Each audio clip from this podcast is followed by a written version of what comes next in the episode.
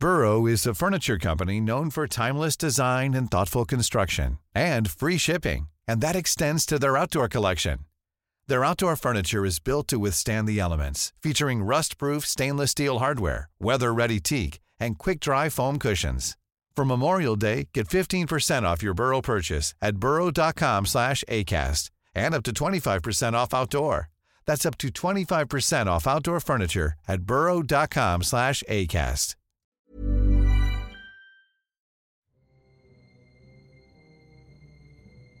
Mais comment a-t-il fait pour survivre aussi longtemps? Quelle combinaison de chance et de hasard complètement improbable a-t-il fallu à Adolphe pour passer au travers de 42 complots visant à le tuer en 12 ans? Si n'importe lequel d'entre eux s'était passé un peu différemment, l'histoire en aurait été changée dans les grandes largeurs. On parle parfois d'un retard de 2 minutes, d'un discours écourté, ou d'une différence de température de quelques degrés qui empêche une bombe dans l'avion du Führer d'exploser. Et ça s'est souvent passé à ça, à rien du tout. Et parmi toutes ces tentatives, jamais Hitler n'est passé aussi près de la mort que le 20 juillet 1944, pendant une des périodes les plus cruciales du second conflit mondial. Et oui, L'histoire tient à bien peu de choses comme je me tue à vous le répéter sur cette chaîne depuis toutes ces années. Bonjour à tous chers abonnés et spectateurs, aujourd'hui on va faire réussir l'attentat puis le spectaculaire coup d'état visant à renverser le régime nazi vers la fin de la guerre, l'opération Valkyrie, la dernière tentative de haut gradé allemand pour éliminer Hitler. Donc quitte à se faire démonétiser la gueule à cause du... Autant y aller à fond et dire ce que je pense vraiment de YouTube. YouTube, si t'as supprimé les pouces rouges, parce que tu, les as mis dans, ton cul. Bien, et après avoir montré à YouTube qui c'est le patron ici, je vais vous faire un petit résumé des enjeux et des événements de ce complot, avant de changer totalement l'histoire, et de faire mourir le de façon horrible dès 1944. Alors comme je vous ai dit plus tôt, l'opération Valkyrie n'est que la derrière des nombreuses tentatives qu'ont fait les Allemands et les services secrets alliés afin de tuer Adolphe. Quelle raison le détestait-il autant? Ne parlons pas ici d'un agent secret britannique ou d'un déporté juif qui aurait attenté à sa vie, mais quand même de conjurés très haut gradés dans l'armée allemande. Pour bien comprendre tout ça, il nous faut regarder la situation du Reich en 1944. Comme vous pouvez vous en douter, c'était un peu la cata chez les nazis à ce moment-là. Sur le front ouest, juste après le débarquement, les anglo-américains et les français s'attachent à réduire en charpie des troupes allemandes bien inférieures en nombre. Tandis qu'à l'est, le rouleau compresseur soviétique, enragé par la perte de millions de soldats et de civils, est en train de balayer ce qui reste du groupe armé centre. Sur les autres fronts, la situation n'est pas bien reluisante non plus, tandis qu'Hitler, aux grandes dames de ses officiers les plus réalistes, sombre lentement dans la paranoïa et l'addiction à la drogue. Malgré les avertissements alarmistes de ses généraux, il ne semble pas prendre la mesure de la catastrophe totale et absolue qui guette l'Allemagne. Les massacres commis sur les juifs, les slaves et autres groupes pas très nazis compatibles ont également attiré du ressentiment chez certains hauts gradés, faisant principalement partie de l'aristocratie militaire allemande, des hommes bien moins fanatisés que leurs collègues SS. Un officier en particulier, Klaus von Stauffenberg, qui joue un grand rôle dans le complot, s'éloignera de l'idéologie nazie après avoir assisté au massacre de milliers de juifs sur le front de l'Est. D'autres voient d'un mauvais œil l'élargissement de la force SS de Himmler, qui devient un État dans l'État, et ce au détriment de la Wehrmacht, l'armée allemande régulière. Tout au long des années 1943 et 1944, de nombreux soldats très haut placés vont donc abandonner l'idée de raisonner Hitler et décider d'organiser un coup d'État. Les conjurés vont alors approcher de nombreuses personnes pour trouver du soutien, entre autres le général feldmarschall Erich von Manstein ou encore le héros de la campagne d'Afrique du Nord, Erwin Rommel. Problème? Eh bien, au final, les ralliements ne sont pas aussi nombreux qu'espérés. Certains ont peur, d'autres ne veulent pas trahir leur serment de fidélité au Führer, tandis qu'un certain nombre d'individus attendent de voir dans quelle direction le vent tourne. Les conjurés n'étaient que très minoritaires, et la population restait encore très attachée à Hitler. Petite anecdote, Himmler lui-même en savait assez pour mettre immédiatement fin au complot. Seulement, il pensait pouvoir tirer bénéfice d'un attentat, quel que soit le résultat, ce qui montre bien qu'au plus haut de l'appareil nazi, les petites luttes d'influence et de pouvoir étaient bien présentes. Donc le plan aurait dû se dérouler en deux phases. D'abord, eh bien, tuer Hitler, bien entendu, pour ensuite déclencher le plan Valkyrie, un plan officiel de maintien de l'ordre remanié par les conjurés dans une optique de prise de pouvoir. L'armée de réserve doit désarmer les SS, prendre le contrôle des points stratégiques, et un gouvernement provisoire doit être mis en place. Tout est prêt donc, et après deux tentatives avortées, une petite mallette pleine d'explosifs fait glisser en dessous de la table, juste à côté du Führer. Mais comme l'histoire ne tient qu'à un fil, un certain Heinz Brandt s'en trouve gêné et la déplace de l'autre côté de la table, sauvant ainsi Hitler d'une mort certaine. La bombe explose, mais Adolphe ne s'en tire qu'avec quelques contusions sans gravité. Le reste du coup d'état sera un échec. Les conjurés pêchent par amateurisme, ne communiquent pas entre eux, hésitent plusieurs heures avant de déclencher l'opération, ou refusent de bouger avant d'avoir eu la confirmation que l'attentat a bel et bien réussi. Quelques heures plus tard, la nouvelle qu'Hitler a survécu arrive à Berlin. Le coup d'état est définitivement enterré. Cet attentat raté aura plusieurs conséquences dramatiques pour la suite de l'histoire. D'abord, le Reich bascule dans un totalitarisme encore plus extrême. Le salut militaire est remplacé par le salut hitlérien au sein des forces armées. Les SS et la Gestapo étendent démesurément leur emprise sur la société. Ensuite, les derniers foyers de contestation disparaissent dans la Wehrmacht, alors que celle-ci est nazifiée à toute vitesse. Enfin, la population allemande réagit en se soudant autour d'Hitler, ce qui participera sans aucun doute aux terribles destructions de l'année 1945 et au fanatisme aberrant des derniers combattants du Reich. Mais que se serait-il passé si la mallette pleine d'explosifs n'avait pas été déplacée? Que se serait-il passé si l'attentat avait réussi? Et si la chance d'Hitler avait enfin tourné court lors de cette fameuse réunion? Conséquences que je vous ai trouvées valent vraiment le coup d'œil, et on va voir ça dans le scénario qui suit. Alors comme lors de ma précédente vidéo, des points réalité seront disséminés tout le long. C'est un petit concept à moi, dont je suis très fier, qui permet de faire le lien entre mon scénario et ce qui s'est vraiment passé. N'hésitez pas à mettre pause pour les lire, ou pas, si vous en fichez, c'est vous qui voyez. Ah oui, et dû aux multiples possibilités, j'irai explorer quelques embranchements différents durant la vidéo. Je vous indiquerai quand je dévirai de la ligne principale du scénario. Et sur ce, passons à la suite. Burroughs Furniture is built for the way you live. From ensuring easy assembly and disassembly to honoring highly requested new colors for their award-winning seating, they always have their customers in mind. Their modular seating is made out of durable materials to last and grow with you. And with Burrow, you always get fast, free shipping. Get up to 60% off during Burrow's Memorial Day sale at burrow.com slash ACAST. That's burrow.com slash ACAST. burrow.com slash ACAST. Hey there, it's Michelle Norris. I'm host of a podcast called Your Mama's Kitchen. When I travel, I'm usually looking for a way to find a taste of home when I'm not at home. And one of the things I love to do when I am at home is entertain. And Airbnb allows me to do that. When I was in California recently, I rented a house that had a great kitchen. And when we were sitting around the table, we're all thinking, we're in someone else's house. Someone could be in all of our homes as well. If you have a home, but you're not always at home, you have an Airbnb. Your home might be worth more than you think. Find out how much at airbnb.com/slash host. Dans ce monde alternatif, le 20 juillet 1944, à exactement midi 42, Hitler se fait arracher les deux jambes par l'explosion de la bombe, qui ici n'a jamais été déplacée. Propulsé à plus de 2 mètres en arrière, dans un fracas terrible de bois, de verre et de chair, le Führer, désormais cul de jade, s'écrase brusquement contre le mur. Wilhelm Keitel, le chef du haut commandement de la Wehrmacht, est lui aussi éjecté en arrière, et se prend une des jambes du Führer en pleine figure avant de mourir des suites de l'explosion. Hitler, gargouillant une phrase inintelligible, meurt en répandant son sang partout sur le plancher. Euh, on va arrêter avec les détails gore, car je pense que vous avez compris ce qu'il se passe ici. Dans cet univers alternatif, l'attentat a réussi.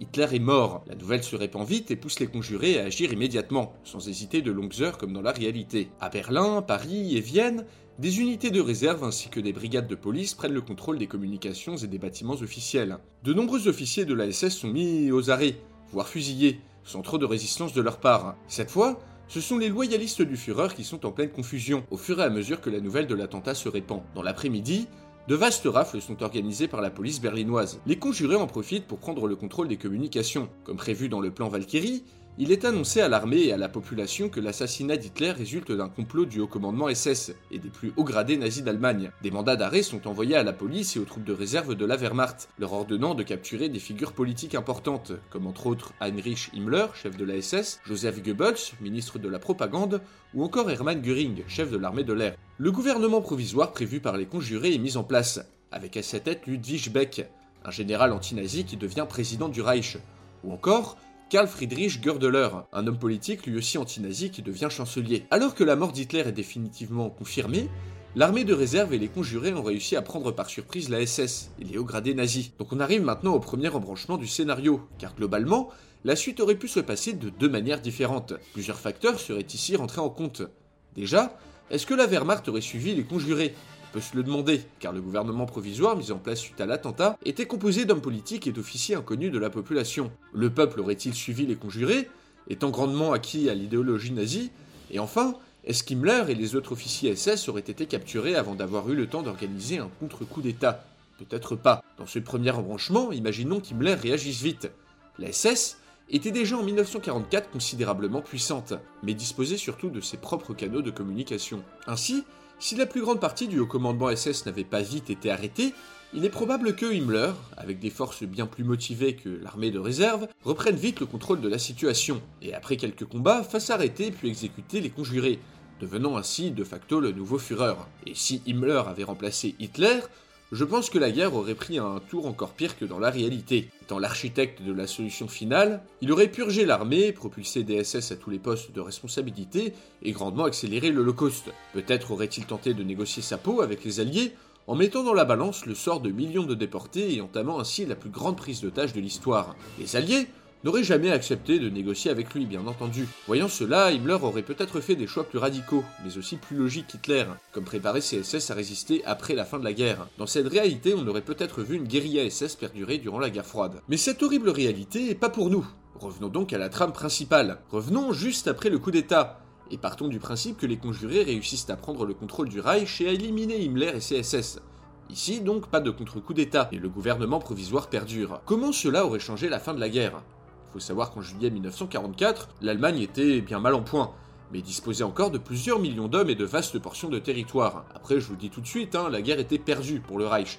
Mais ce coup d'État aurait tout de même changé pas mal de choses. Le nouveau gouvernement provisoire avait déjà prévu de négocier avec les Alliés pour arriver à un accord, mais leurs exigences étaient assez audacieuses, vu la situation. Ceux-ci voulaient que l'Allemagne revienne aux frontières d'avant 1938, incluant donc l'Autriche ou la région des Sudètes. Il voulait également qu'aucune réparation de guerre ne doive être exigée, et que les nazis et criminels de guerre allemands doivent être jugés en Allemagne par des Allemands. Quant à la démocratie, vous pouvez toujours rêver. Le régime allemand devait continuer tel quel, avec un peu moins de nazis dedans. Pour faire accepter ces conditions très irréalistes aux Alliés, le gouvernement provisoire avait prévu d'exécuter Himmler, de mettre un terme à l'Holocauste, et à l'ouest, de retirer les troupes allemandes de la libérant ainsi la France, la Belgique, les Pays-Bas et au sud l'Italie, la Grèce et la Yougoslavie. C'est donc ce qu'ils vont faire dans ce scénario. L'Ouest est évacué, et les troupes allemandes battent en retraite, alors renforcer la ligne Siegfried. Mais pourquoi donner toutes ces garanties sur le front de l'Ouest et pas à l'Est? Eh bien parce que les conjurés restaient résolument anti-soviétiques, et pensaient très honnêtement pouvoir négocier une paix séparée, pour jeter toutes leurs forces contre Staline. D'ailleurs, dans ce scénario, la réduction du front libère plusieurs millions de soldats et de forces d'occupation, sont immédiatement dirigés à l'est combattre l'armée rouge. Ainsi, l'opération Bagration, qui dans la réalité a balayé les Allemands, connaît un succès plus limité, grâce aux renforts venant des territoires abandonnés par les Allemands. Ainsi, les Anglo-Américains sont approchés par divers intermédiaires allemands, qui proposent leurs conditions de cessation des hostilités. Seulement voilà, URSS, Angleterre et États-Unis s'étaient déjà mis d'accord pour ne cesser les hostilités qu'en cas de reddition inconditionnelle de l'Allemagne, un but assez éloigné des termes proposés par les conjurés.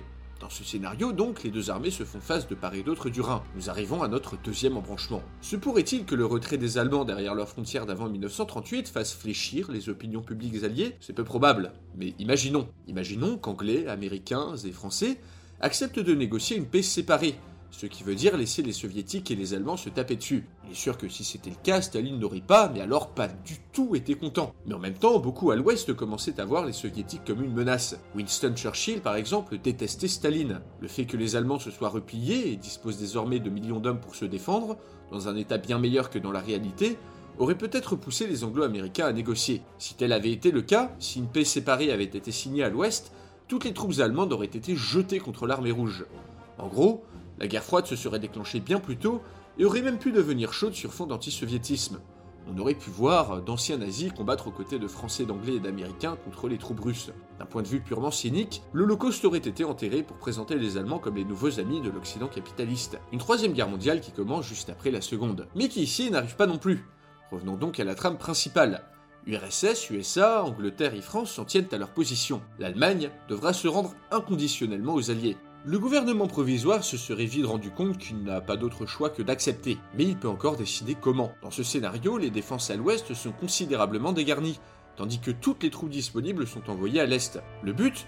Ralentir le plus possible les soviétiques pour les empêcher d'occuper l'Allemagne. Les anglo-américains, voyant un boulevard devant eux, attaquent, sans rencontrer trop de résistance. Cette décision, plus la mise en arrêt des camps de concentration, raccourcit la guerre de plusieurs mois, et épargne des millions de vies civiles et militaires. Les soviétiques, bloqués en Prusse, ne peuvent pas empêcher les alliés de prendre Berlin. Américains et soviétiques se retrouvent donc à la frontière polonaise, et non pas au milieu de l'Allemagne. Staline n'a pas d'autre choix que d'arrêter ses troupes. Lorsque l'Allemagne s'écroule plusieurs mois en avance par rapport à notre réalité, l'histoire de l'après-guerre est changée sur bien des points. Et tout ça parce qu'un certain Heinz Brandt n'a pas déplacé la mallette d'explosifs qui le gênait. Alors déjà, sans la résistance fanatique des nazis, l'Allemagne subit beaucoup moins de destruction. Berlin, par exemple, n'est pas mise à sac, la reconstruction va plus vite. N'oublions pas non plus le gouvernement provisoire, qui aurait représenté un interlocuteur de choix pour les Alliés, quant à l'organisation de l'Allemagne d'après-guerre. Même si certains de ses membres sont jugés pour participation aux atrocités des nazis, dans cette réalité, un gouvernement allemand avec certains des conspirateurs dedans aurait été mis en place dès 1945, et non pas en 1949 comme dans la réalité. Ensuite, l'Allemagne n'aurait pas été divisée dans cette réalité. L'attitude favorable du gouvernement provisoire allemand vers les anglo-américains les aurait en plus peut-être poussés à être peu complaisants surtout dans le contexte de la guerre froide. Puissante mais exsangue, l'armée rouge n'aurait pas eu d'autre choix que d'accepter cet état de fait. Mais ce qu'elle perd à l'ouest, elle l'aurait gagné à l'est, en attaquant le Japon avec plusieurs mois d'avance. Dans ce scénario, les hordes soviétiques déferlent sur la Mandchourie et la Corée, et devant les menaces d'invasion navale, le Japon, qui ne voulait absolument pas d'une occupation communiste, se serait rendu bien avant de se faire atomiser par les États-Unis. Dans ce scénario, les bombardements d'Hiroshima et de Nagasaki n'ont pas lieu, tandis que l'URSS prend le contrôle de la Corée tout entière et peut-être d'une partie du Japon. Et je terminerai ce scénario avec ce qui est pour moi un des plus grands changements, la mentalité allemande. Dans ce scénario, l'assassinat Hitler aurait été vécu comme un coup de poignard dans le dos par la population. Ce mythe, en 1918 déjà, a été un facteur décisif dans la montée du nazisme.